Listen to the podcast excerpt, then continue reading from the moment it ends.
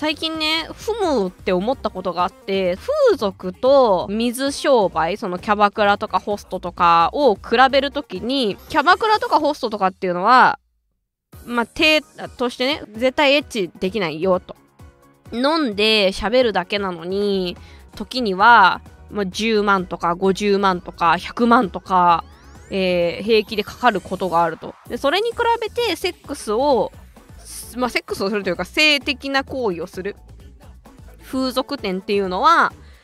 まあ2万とか。高くても7万。まあでも 10, 10万出したらすごいいっぱいお金使ったよねってなるみたいな。のであれなんかさセックス安くないみたいな。その性的なこと安くないみたいに言われることがたまにあるんですよ。でなんかそれはそのなんだろうな性的なことをなんか安く買い叩いてるみたいなそのトークと比べてねこの違いは何なのみたいに言う言われることもあるんですよ。ただあらこれいや違うんじゃないかなってちょっとわっちの視点で思ったことが一個あってその風俗じゃなくて、えっと、水商売キャバクラとかホストとかあそこはそのドリンクを飲ませてもらっててるとかその人と一緒に飲む代っていうのはもうもちろんその側面はあるんですけどあのもう一つの側面としてお金をたくさん使うことでえ承認してもらえるとかそのお金をたくさん使うことでその担当のねホストとか、えっと、好きなキャバ嬢がどんどんどんどんこう人気者になっていってでその人気者だからその女の子とかそのホストさんを好きなお客さんがいっぱいいるわけじゃないですか。いっぱいいる中でその子にたくさんお金を使うとそのいっぱいのお客さんの中の1位に自分がなれるかもしれないっていうそのなんていうのかな。結果的に結構そのけえっとねジョーとかホストさんの成績っていうのがに比例して自分のなんか成績も底上げされるというか分かりますかねこの感じ。でそれに対して、まあ、風俗っていうのは、まあ、もちろんそのナンバーワンの子がいたりとかあのね指名の時間がかぶって調整とかはまああるっちゃあるけどでも接客すんのは完全に個室だったりだとか別の空間別の時間だからその実際に他のお客様と接しているところは見えないんですよ。まあ、もちろん、その写メ日記とかで、今日こういう方来てくれてありがとうみたいな、そのやり取りを見て嫉妬するっていうことも、まあ、あるけど、でもなんだろうな、そうやっぱ性質がね、違うんですよ、全然。だから、別に風俗は、その性行為を買ってて、で、それよりも性行性的なサービスを買ってない、えっ、ー、と、キャバクラとかの方が価値があるっていうことじゃなくて、これは全くの別商品なんですよ。そのどっちかっていうと風俗はあのマッサージとかあのマッサージカウンセリングに近いと思うんですね。その自分のことを見て自分のことを直接ケアしてもらうっていうのが風俗であってそのキャバクラとかホストとかあっちはそのたくさんの人も他のお客様も目に入っててあの人とあの人とあの人があの子のことが好きででもその中でもうどんだけ自分がお金を使ってそのこのこのレースの中でお客様レース姫レース、え、のレ中でどの位置に行けるかっていうのを頑張るっていう面もあるとわっちは思うんですよ。これ違うよっていう人もいると思うんです。その風俗に関しても、え、ー、と、水商売に関しても楽しみ方は人それぞれなので、え、ー、と、自分は、風俗に通っているけど、でもそういう気持ちでその他のお客さんもいる中で、その中で自分が一番いっぱい通って、そのその子にとっての一番になりたい人気者にとっての一番になりたいんだっていう面で見てる人ももちろんいる風俗にもだから全部が全部ではないけれどもでもそのなんでじゃあその価格帯が違うのかっていうと別にその性的なあのサービスが軽視されてるんじゃなくてその水商売の方はお金を使うっていうところにスポットが上が当たってるからそれはその高単価が変わっていくのはもう全然違うものだからそそうだよねみたいな。これはマジでこうチャット欄にもあるけどソシャゲと生態を比べてるようなもん。それ違うって。目的が。そう。だからあの別物なんだなっていうのってでもこれって自分が利用してみないと分かんないんだろうなっていうのも分かったのよ。だから一概にえなんで？なんでさその別にさエッチなこととかもしてくれない人にさそんなさ何十万もさ使うの分かんないって言う人がいるのも分かるって思わん思う思うなーっていうのは思った。だからこれがなんかその正義コンテンツとかだったりするとそういうんじゃない。風俗と水商売は別全く別のものだから理解しないやつがおかしいなんでの論調でいくとおかしなことになる。この世はまだからそういう風に言う人は多分あのー、経験したことがなかったりだとかあとはその価値観が違う。その同じ風俗もキャバクラとか水商売もどっちも使った上でその人は同じ視点で利用していてでその結果風俗の方がなんかお得って思うならじゃあ風俗行けばいいじゃんっていうだけの話なんだよね。その思想をいやじゃあ風俗が安く見られてるわけちゃうねんでって言いに行く必要がないって。そう。でだからそこがその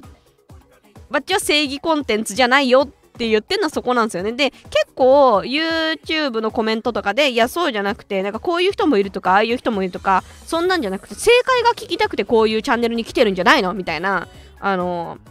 ご意見をいただくことがあるんですけどわっちはそれをやってない。答えを出す気がない。なぜならばわっちは専門家じゃないし。ただたくさんチンコをしゃぶってきただけのおいらですので正解なんか出ません。そういうの欲しい人はあのよそ行ってください、まあ、ただそれ仮だと思うけどねマッチはね。うん。あのあとその今まいわゆるね世の中で正解って言われてるその入試とかさテストとかいろんな検定とかで問いがあってそれに対しての答えを記述して点数を取っていくってのあるじゃないですか。あと科学とかもね。これとこれを融合したらこういうのが発生しますっていう正解が一つ絶対に揺るぎない真実がそこにあるように見えるかもしんないけどあれは仮のものですよ。今後新しい説が出てきたら全然その答えは変わっていくもので世の中のもう天変地何が起きても絶対に変わらない本物の真理みたいなものってまあこの世にあるあんのか？あんのかな？って思うけどそれがあるっていう世界線もあるしそれも大切にしなきゃいけないと思うの。これが真実。これをちゃんとこなしていくことが人生っていうその世界を持ってる人もいるからその世界の人とまあワッチみたいに答えなんか出ないよって言ってる人が戦い合うんじゃなくてそのあなたの世界はそれですね。わかりました。そこはあのわっちは侵略しません。でただ選択肢がそれしかないとあのそこからこぼれた人が結構生きづらくなったりとかするからそのこういう村そういう村もあってよくてただバッチみたいにあの決めないよ。あのとりあえず思ったことと好きなこと言うよっていうそういう村もあるとそちらの村に合わなかった人があの楽しく生きられますんでわちそっち担当しますんでっていうそういう気持ちで生きてます。うん。そうそうそう。だから求めるものが違うからまあそのこれが正解です。あなたこうするべきって言われたい人はそっちの村行ってくださいと。うちはうちはあのー、今一応科学の世界でこう言われてますと。なのでこれを使って、あのなるべく安全の確率高めたい方こちらご利用くださいっていう案内はするけどあのそれをやれなかったらクソとかそれをやれなかった人は人として失格とかっていう気がないです。なぜならばわっちがそこからはみ出た人生を送ってきたし それでも生きてるし楽しく。でそれでもこうやってた素敵なおゆかりっていう友達があのねそのわっちね最近ねあれ？これはどうなんだって思うのが、まあ、ルッキズムっていう言葉があって外見で人を判断するとかっていうの良くないよねっていう空気があってそれはそうだねって私思うの。で自分は太っててとかあのー、自分はすごい痩せすぎててとか逆に自分は太ってないのがコンプレックスでとかいろいろみんなそれぞれコンプレックスがあると思うんだけどなんかそういうコンプレックスに対して結構よくあるのがいやみんな違ってみんな素敵なんだよ。全部いいじゃない。あなたも素敵よ。うんあなたも素敵よっていう言い方があるんですよ。でそれもわかる。そうだなってみんな違ってみんな素敵でいやいいええやんって思うけどただこの視点は取りこぼしたくないって思うのが別に良くなくても良くないっていうと なんかさいやでもありません？自分のことめっちゃクソやなって。うわすごいクソだなって思うことあるじゃないですか。ななんでこんなこともできないんだろうとか。なんでこここにこんなのついてるんだろうとか。あやだなー。やってなることあるじゃないですか。その美学は人によって違うから。でその自分にとっての美学が自分の体とかで達成できないことってやっぱ世の中にあってなんかそれを素敵だよって言われましてもっていうところあるじゃん。でそういう心があるという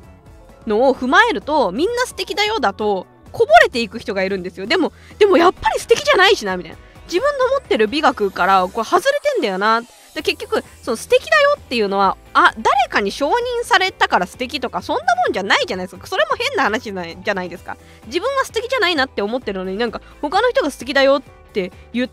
たら初めてそれを信じるみたいなさ。なそれだったらさあ他の人にあんた死になさいって言われた時に死ななきゃいけなくなっちゃうじゃん。だからやっぱそういうことじゃないじゃないかな。そういうことじゃない選択肢も必要なんじゃないかなってわっちは思って。でそうなった時にあの素敵じゃなくてもダメでも別に生きてて大丈夫っすよ。みたいな。それもいいも悪いもクソもないんだけどその良くないと生きてちゃいけないっていう考え方が多分あるとみんな素敵だよ。あなたもいいよ。とてもいいじゃない。素敵じゃない素敵じゃない素敵じゃないって